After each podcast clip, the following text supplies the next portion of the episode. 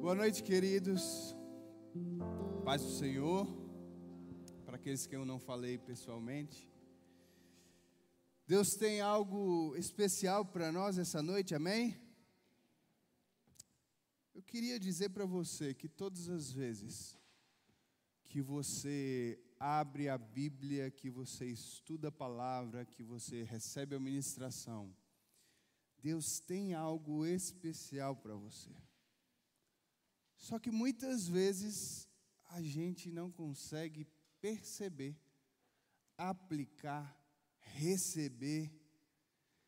E a minha oração, o meu desejo essa noite é para que você receba algo novo,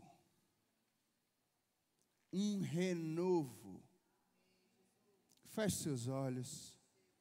Espírito Santo de Deus, nós estamos aqui, Deus, na tua presença, para ouvir a tua palavra e aprender mais a respeito do que o Senhor tem para nós. Que em nome de Jesus não seja a minha boca, mas o teu Espírito Santo ministrando essa noite aqui. E que Deus, cada um de nós receba a porção devida do teu Espírito a fim de transformar e renovar todas as coisas, em nome de Jesus. Derruba todo sofisma, toda altivez, toda barreira da mente, toda seta do maligno, que caia por terra e não impeça nenhum dos nossos irmãos aqui de receber a tua palavra em nome de Jesus. Queria que você abrisse a sua Bíblia em 2 Coríntios, no capítulo 5. Segunda carta de Paulo aos Coríntios, no capítulo 5, verso 17, é um texto muito conhecido. É muito provável que você que está aqui ou que me assiste, que já se converteu, que já ouviu a respeito da palavra, já entendeu quem Jesus é e assumir isso para você, provavelmente, se você não leu, você já ouviu esse versículo. Mas eu vou ler novamente para você. Portanto, se alguém está em Cristo, nova criatura é. As coisas velhas, as coisas antigas se passaram, e eis que tudo se fez novo. Queridos, esse versículo é um versículo muito conhecido, porque é assim que nós nos convertemos, que nós recebemos a Jesus, nós recebemos essa verdade.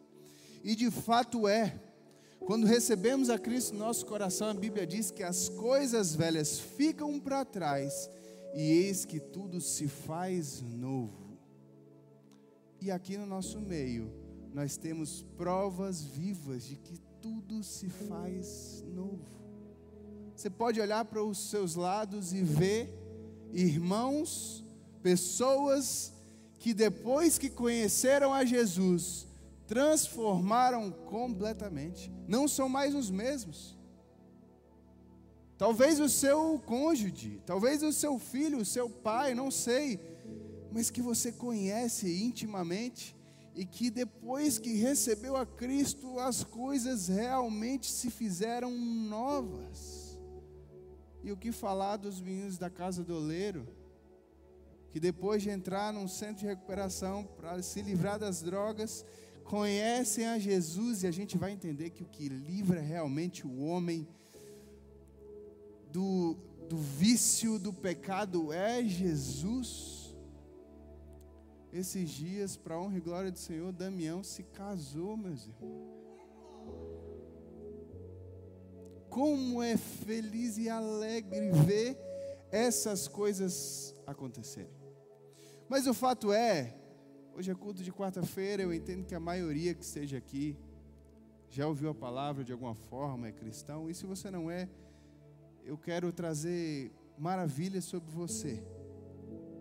Mas depois que esse novo nascimento, esse milagre acontece, e que as coisas velhas se, ficam para trás e tudo se faz novo, o Evangelho, a palavra ainda diz assim, em Romanos 6,4, não precisa abrir, eu vou ler rápido.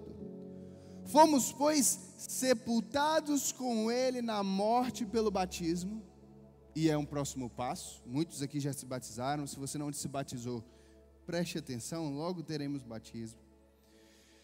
Sepultados com ele na morte pelo batismo, para que, como Cristo foi ressuscitado dentre os mortos pela glória do Deus Pai, assim também andemos nós em novidade de vida. O que a palavra está falando em Romanos, no capítulo 6, verso 4, é que além desse novo nascimento e dessa mudança completa de tudo que é antigo, velho, do velho homem, das práticas antigas ficarem para trás, você, através do Espírito Santo e através dos seus atos, como do batismo, olha a comparação que ele traz. É como Cristo que é morto e é ressuscitado, assim também nós andemos em novidade de vida.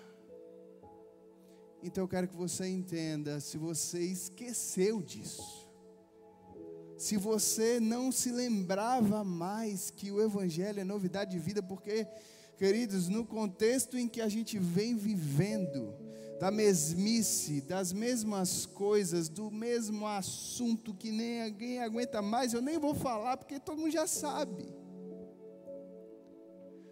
Do, da, da monotonia, da letargia, da ociosidade, de passar um tempo enorme em casa, ou do seu trabalho, aquilo que, poxa, se você já se cansou, talvez você que está aqui me ouvindo essa noite, está sentindo que está dando voltas e mais voltas no mesmo cone e nada muda e não tem novidade. Irmão, como é bom ter novidade.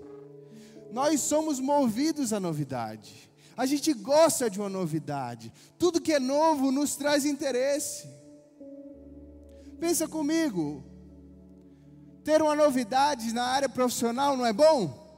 Receber uma promoção, ter um sucesso num projeto, mudar de um cargo, mudar de empresa. Poxa, eu lembro quando eu fui contratado pelo Banco Itaú, eu fazia trabalho voluntário na igreja, nem recebia nenhum salário. Aí surgiu uma vaga no Itaú, eu estava fazendo administração, irmão, eu entrei naquele lugar e era tudo novo, novidade, aquela animação. Você pode se lembrar, talvez, dos trabalhos, dos projetos, das coisas que você já iniciou com tanta animação porque eram novidade. E nós gostamos de novidade. E Jesus sabe disso porque Ele nos fez. E a Bíblia está dizendo: olha, o Evangelho é novidade de vida. Então, preste atenção. Se você já, você já tem Jesus, mas você não está conseguindo perceber a novidade de vida do Evangelho, é necessário uma mudança de postura da minha e da sua parte. É necessário virar uma chave, mudar o, o que a gente está fazendo, mudar a nossa postura diante de Deus, para que vivamos essa novidade.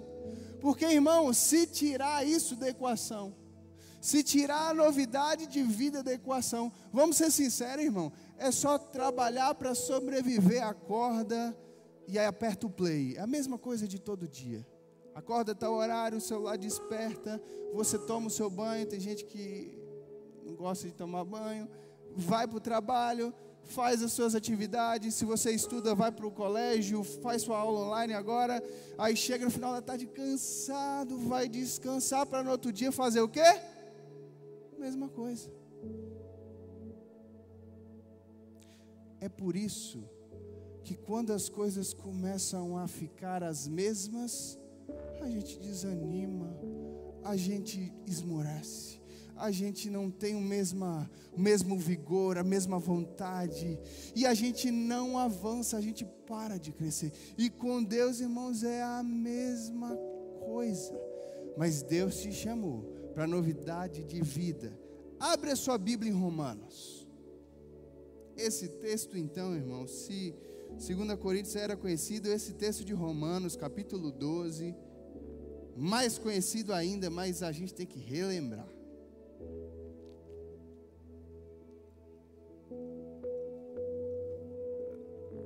A Bíblia diz que a palavra do Senhor é viva e eficaz, apta para o ensino.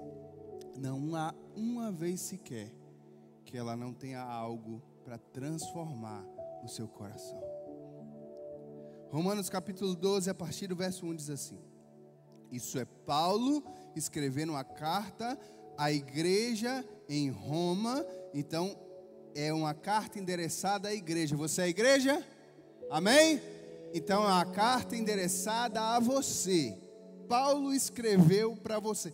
Deus colocou aqui para você, para mim.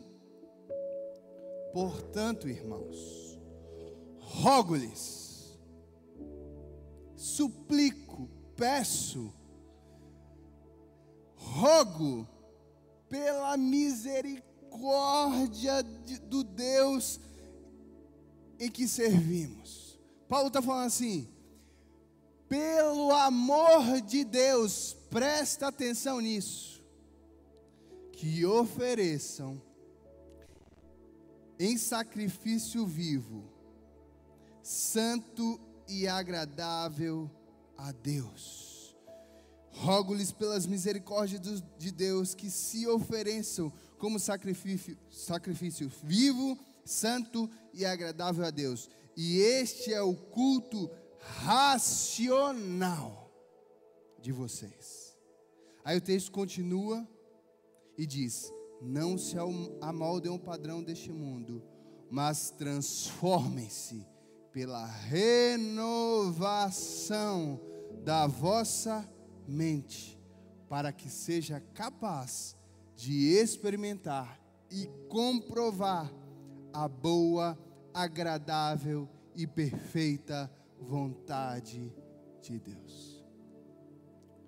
Paulo está te pedindo para que, pelo amor de Deus, pelo amor de Deus, Ele está rogando para que eu e você nos ofereçamos como sacrifício vivo, santo e agradável, de forma esse é o nosso culto racional. E eu quero trazer clareza para você a respeito disso. O que que é oferecer a si mesmo como sacrifício vivo, santo e agradável de forma racional? O que é o sacrifício, irmão?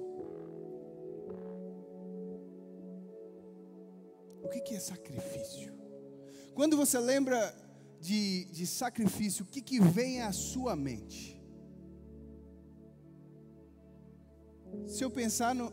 Hã? Algo que custa. Se eu pensar no Antigo Testamento, eu vou lembrar dos sacrifícios pelos pecados. Vou lembrar dos holocaustos. Se olhar para o Novo Testamento, não tem como eu não olhar para Jesus e como ele se entregou por nós na cruz como sacrifício vivo. A palavra está dizendo: olha, assim como Jesus se entregou a você, se entregue a Ele também.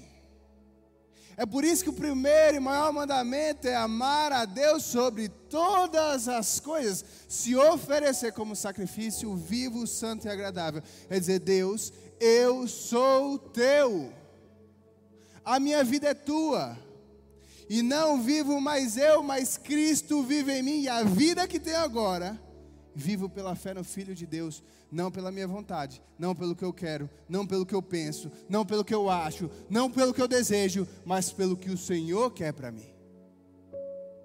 Então, se oferecer como sacrifício vivo, santo e agradável, é entender a vontade de Deus para a sua vida e obedecer. Irmão, obediência, desde o Gênesis, é o nosso problema a desobediência. E Deus só quer que obedeçamos a Sua palavra. E é sacrificial. Poxa, eu não queria, é, é chato passar esse tempo orando, irmão. inicialmente, quando você começa a caminhada, ou no meio dela, quando você entra nesse estado de mesmice, de ociosidade, é tão difícil pegar essa palavra, abrir para ler dois, três capítulos. É um sacrifício, é um sacrifício. Passa dez minutos orando, vinte, quanto mais uma hora. É um sacrifício tirar o dinheiro do bolso e ofertar e dizimar. É sacrifício, é sacrifício quando a tentação bate à porta, a Bíblia diz: o pecado está à porta, cabe a ti dominá-lo. É sacrifício não fazer, é sacrifício obedecer. E o que Paulo está falando aqui, olha, pelo amor de Deus, obedece, traz o seu corpo como sacrifício, traz o seu corpo se sacrificando mesmo. Poxa, eu queria ficar deitado hoje, assistir televisão, mas eu vou para o culto eu vou adorar. Não, hoje eu, eu nem queria estar com esse povo, mas eu vou no grupão. Eu vou lá porque eu vou adorar o meu Deus. Eu vou me sacrificar em amor a, amor a outros. Poxa, eu nem queria gastar meu tempo com essa pessoa, mas ela precisa tanto de uma palavra. Então eu vou me sacrificar e vou ministrar. Poxa, está tão pouco no meu bolso. Minhas finanças estão tão difíceis, mas eu vou me sacrificar e vou ofertar porque o meu irmão está precisando mais que eu. Eu não estou falando só de oferta no altar, não, irmão. Eu estou falando entre nós, uns aos outros. Ter o coração desprendido e se sacrificar. O primeiro maior mandamento é amar a Deus sobre todas as coisas e ao próximo como a si mesmo. A Bíblia diz que aquele que diz que ama o Senhor, mas não ama o seu irmão, é mentiroso. Então o sacrifício não é só com relação a Deus e à vontade dele, mas se sujeitando uns aos outros em amor, como igreja. Então, no nosso meio, ao invés de ter confusão, divisão, facção, a palavra vai, vai falar isso, picuinha, falação, não, tem que ter amor uns com os outros. Tudo isso eu estou falando para você entender o que, que é se sacrificar por amor a Cristo oferecer racionalmente. Você pensa, não é algo, ah, pelo Espírito, eu estou cheio do Espírito e agora eu me. Não, racionalmente. O que, que eu preciso fazer? É para eu passar tempo lendo? Então peraí. Eu não queria, mas eu vou, eu vou me sacrificar. Puxa, está difícil minhas finanças, mas eu não vou deixar de ofertar. Poxa, o meu tempo está curto, mas o tempo que eu tenho, eu vou ofertar ao Senhor eu vou estar no culto, eu vou estar na igreja. É quarta-feira, é domingo, é grupão, é o que for, porque eu quero ofertar ao meu Deus como sacrifício vivo, santo e agradável. E aí vem um benefício. Aí vem um presente quando nós fazemos isso. O texto continua e diz: Não se amoldem ao padrão desse mundo, mas transformai-vos pela renovação da vossa Irmãos, como a gente precisa renovar nossa mente. Porque tantas vezes nós nos encontramos cauterizados na mesma coisa, seja o pecado, seja a frieza, seja a letargia, e é uma circunstância que muitas vezes não conseguimos sair se não transformarmos a nossa mente. Aí quando você começa a sujeitar o seu próprio corpo, ter domínio próprio e sujeitar em sacrifício vivo, santo e agradável, o Espírito Santo começa a renovar a sua mente. E você começa a ver com outro olhar.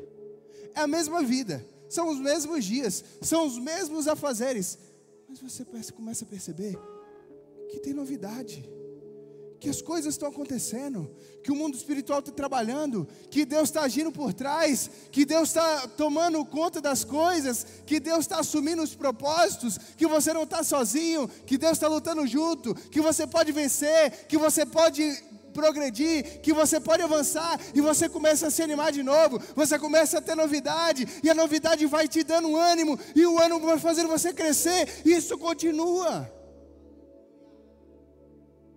Mas se você não renovar a mente, o texto diz: você não vai ser capaz de receber ou de experimentar a boa, agradável e perfeita vontade de Deus.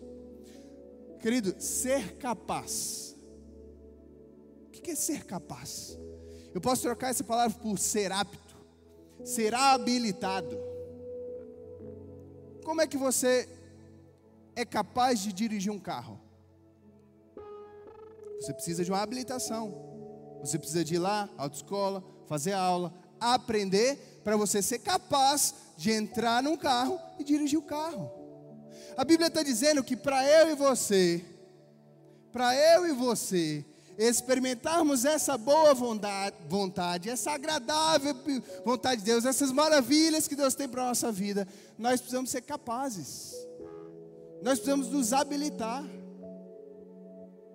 Quando nós começamos a colocar o nosso corpo como sacrifício vivo, nós começamos a ser habilitados pela transformação da mente. Agora, Deus, eu entendi. Agora não é pela força do meu braço, não é por mim, não é pela minha força, não é pelo que eu faço. E olha como esse texto está falando exatamente de não ser por nós e pela nossa confiança e por nós mesmos, mas acreditar, confiar que é Deus que está agindo em todas as coisas. A gente para aqui, mas o texto continua e diz assim: ó. Pois pela graça que foi dada, ou seja, pelo presente que foi dado, digo a todos vocês: ninguém tenha de si, de si mesmo, um conceito mais elevado do que deve ter mas pelo contrário, tem um conceito equilibrado, de acordo com a medida da fé que Deus lhe concedeu. A Bíblia está dizendo: olha, não se acha não. Não pensa que é você não. Não pensa que você é que pode, que está empreendendo, que está fazendo, e a novidade que você está vivendo é porque você, você pode.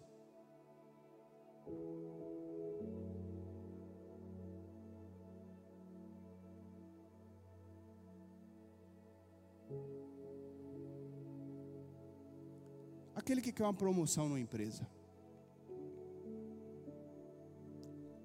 quer se promover, quer melhorar seu cargo, quer viver uma novidade de vida profissionalmente, o que, que ele tem que fazer? Qual é a primeira coisa que ele tem que fazer? Pode falar alguém? Se capacitar. Em que? Na área que ele busca. Eu quero alterar a sua mente agora. Eu quero que ela seja transformada. Você quer ser bem sucedido receber uma promoção e crescer e empreender, seja em qualquer área. Sabe qual é a primeira coisa que você tem que fazer? Buscar a Deus.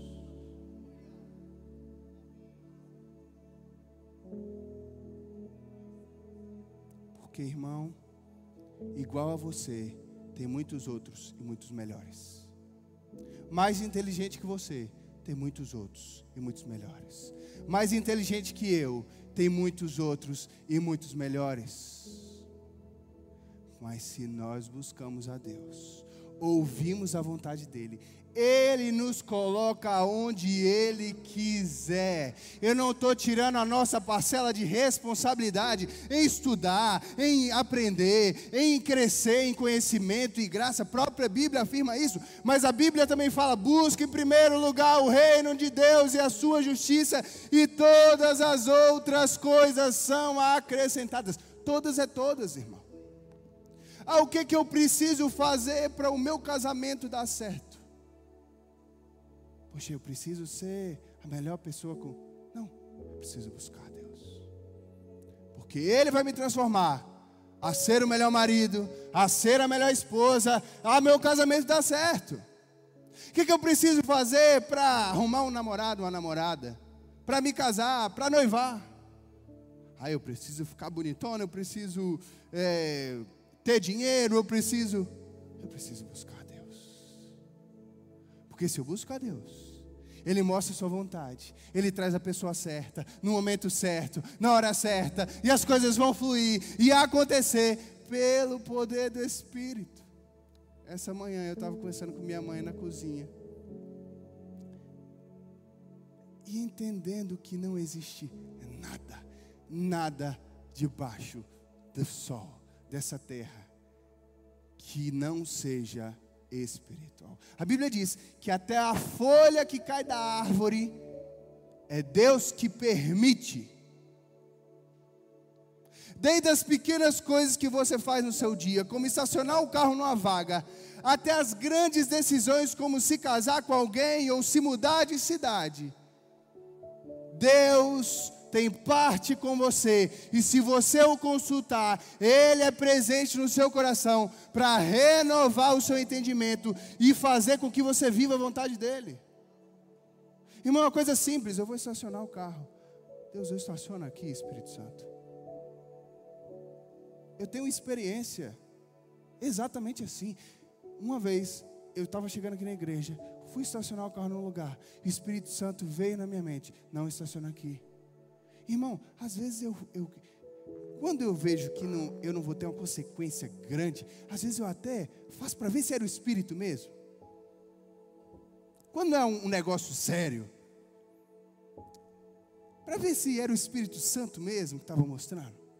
Aí eu falei, Deus, na minha mente, Espírito Santo, o Senhor está falando, mas eu quero entender se era o Senhor mesmo. Aí eu estacionei. Final do culto, chega minha avózinha. Ô Vitor, ô meu filho, eu bati no seu carro sem querer. Eu fui dar ré, não vi. Aí eu ri. Eu falei, vó, tá tranquilo, o Espírito Santo me avisou, eu fui teimoso. Tá tranquilo porque eu recebi a experiência de Deus. Mas às vezes a gente não tem a noção que o Espírito Santo está aqui dentro, até para isso, irmão. Quanto mais para as grandes coisas, quanto mais para o seu futuro, para o seu casamento, para a criação dos seus filhos, para o seu ministério, irmão, acorda, renova a mente. A vida está chata, está sem graça. Muda o seu proceder, começa a entregar o seu corpo, você mesmo, como sacrifício, irmão. É sacrifício. É difícil, mas tem que fazer, porque senão você não vai alcançar. Aí é uma escolha sua.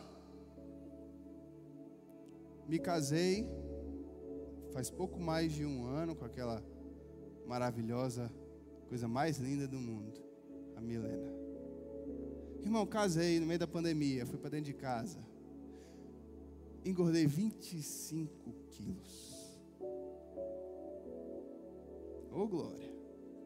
Foi muita comida, irmão. Não podia sair, não podia fazer exercício. O futebol que jogava não jogava mais, a, a malhação que fazia não fazia mais, o esporte que fazia não podia mais, não podia nem correr nada. A mulher cozinhando bem, só coisa boa. Eu fui engordando, engordando. Aí chegou num ponto, irmão, que eu olhei e falei, ela se ajeitando toda, toda bonitona. E eu engordando, e eu engordando. Falei, meu Deus. Aí, irmão, eu cheguei no peso, o maior peso que eu já tive, lá na minha adolescência. Quando eu bati nesse peso, eu falei, Deus, eu estou igual o ímpio que volta para a lama, para o lamaçal, de onde o Senhor me tirou. Aliado a isso, irmãos, é um despertar. A gente pregou no dive, o pastor está pregando. É uma renovação do pensamento. Irmão, a minha dinâmica de vida não mudou. Meus dias não mudaram, mas a minha visão mudou. E é sacrifício, irmão. Rapaz, e todo dia ela tá vendo todo dia malhar, correr, jogar tênis, jogar bola, e faz isso, aquilo, duas vezes por semana, e, e, e oh, duas vezes por dia. É sacrifício, irmão. Ah, por que, que eu não emagreço? Porque tem que fazer sacrifício. Ah, por que, que eu não vivo a vontade de Deus? Porque tem que fazer sacrifício. Às vezes a gente acha que entra para a igreja, vira crente, e agora é só, vem a mim. Vem a mim, vem as bênçãos, vem tudo que é bom, vem tudo que é maravilhoso, vem Deus me dar os presentinhos, e não quer se sacrificar, não. A Bíblia diz: Olha, vinde a mim todos os que estáis cansados, sobrecarregados, eu vos aliviarei. Acaba aí? Tomai o meu jugo. É uma troca. Deus pega o seu, que é pesado, a Bíblia diz. Mas ele diz que o dele é suave e leve, porque aí vem a novidade de vida, vem a animação, vem a alegria de viver, vem tudo que o Senhor tem. Ah, Vitor, mas isso é garantia de que vai estar tudo bem daqui para frente. É. É garantia, mas eu quero te dar a garantia correta, o pensamento correto. Porque muitos cristãos caem na, na besteira de pensar que agora, se eu estou agindo corretamente, nada de mal me acontece. E usa aquele texto: o diabo não toca no ungido do Senhor. Me explique, irmão. Por que, que Deus deixou Satanás tocar na vida de Jó? Abraão estava tudo certo, esperou a promessa, esperou, esperou, a promessa veio. Deus vai lá e pede para sacrificar o filho da promessa. Aí quando a gente passa por um problema, por uma tribulação, por uma circunstância, a gente vai questionar a Deus. Poxa, olha isso, eu estou certo, eu. Tô algo que eu já entendi, nossa casa já entendeu. Toda vez que Deus nos dá uma palavra, te dá uma palavra, Ele vem e te testa, te traz uma prova, Ele te habilita. Ele vai fazer um teste, igual a habilitação. Você não vai lá, depois de ter estudado tudo, depois de ter aprendido tudo a dirigir, você não vai lá, senta num carrinho com um avaliador para testar e, e atestar que você pode dirigir. Deus faz isso conosco. Foi o que ele fez com Abraão. Te dei a, a, o filho. Agora eu quero ver o que, que meu filho vai fazer. Entrega para mim. Me dá para cá. Eu quero ver qual vai ser a reação. Passa por uma luta, por uma circunstância, por um leito de morte. Eu quero ver se vai passar por isso me buscando ou murmurando. se vai passar pela prova dando glória a Deus, que o nosso irmão Lázaro cantava, se vai murmurar, vai fraquejar, vai, poxa, não vai querer, assim não, aí abandona a fé, aí não vem mais no culto, porque eu estava lá e era para estar tá tudo bom, agora está tudo ruim. Então o problema é a igreja, o problema é Deus.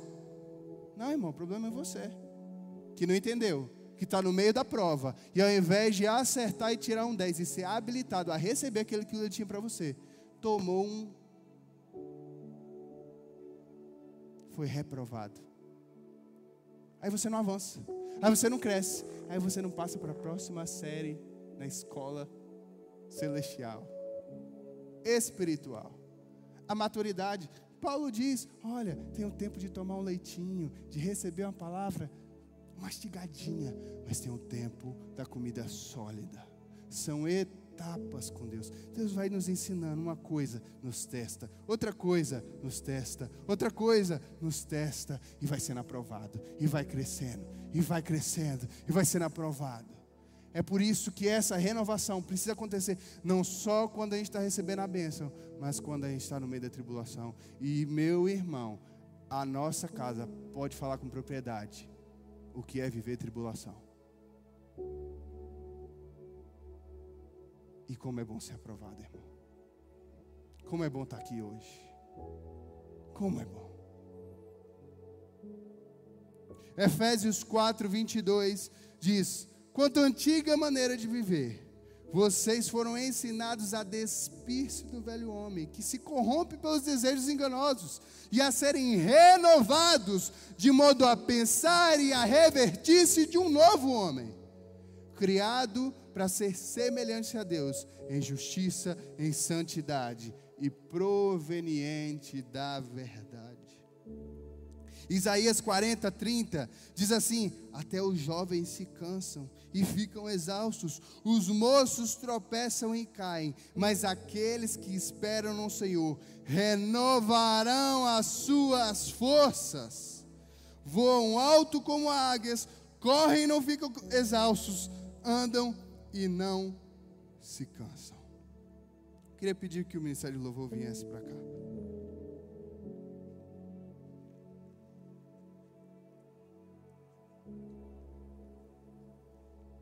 Abaixe sua cabeça.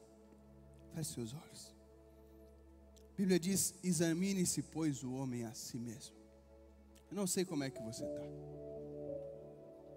Não, não sei como é que está seu coração, se você está animado ou se você está abatido, se você está feliz ou está triste, se você está vivendo novidade de vida ou se você está desgostoso com a vida. O que eu sei é que Deus quer renovar o seu coração essa noite, mudar uma chave, mudar o entendimento, para que você vive a boa, perfeita e agradável vontade de Deus. E se por acaso você está aí no seu lugar, triste, precisando ser renovado pelo Senhor, do, com seus olhos fechados, ouça o que eu vou te dizer. 2 Coríntios, capítulo 4, a partir do verso 16, escute isso. Por isso não desanimamos, embora exteriormente estejamos desgastados, interiormente estamos renovados. Interiormente estamos sendo renovados dia após dia, pois os nossos sofrimentos leves e momentâneos estão produzindo a nós uma glória eterna que pesa mais que todos eles. A renovação, a novidade não vai vir de fora. Não é algo novo que vai acontecer na sua vida. Não é um novo emprego, não é um novo cargo, não é um novo namoro, não é um novo casamento, não é uma nova viagem, não é uma nova casa. Essa não é a novidade novidade precisa vir de dentro. Embora exteriormente estejamos desgastados, interiormente estamos sendo renovados dia após dia. E a renovação é diária. Todos os dias, no seu lugar secreto, entra no teu quarto, fecha a porta, no secreto e clama ao Pai que está em secreto, e Ele no secreto te recompensará como sacrifício. Está difícil, não está conseguindo fazer a devocional. Entra mesmo assim, tenha disciplina. A renovação são todos os dias, de dentro para fora, pelo Espírito Santo. Para de buscar novidade nas coisas, nas outras pessoas, nos outros lugares. Busca a novidade de vida aonde se pode achar, é o único lugar. Por mais que venham coisas novas, um novo emprego, uma nova faculdade, um novo namoro, um casamento. Irmão, depois, como dizia meu avô, o desejo morre com a posse. Depois fica normal e entra tudo de novo. Só Jesus é novidade de vida todos os dias. E se você está precisando dessa renovação, eu quero que você entregue o seu coração agora em adoração, enquanto o ministério de louvor vai ministrar. Eu quero que você se quebrante aí no seu lugar, conversando com o Senhor, lançando sobre Ele, como a palavra tem falado. O pastor falando no domingo, lançando sobre ele toda a sua ansiedade, todo o seu medo, todo o seu temor, todas as circunstâncias, para que ele cuide e renove sua mente em nome de Jesus.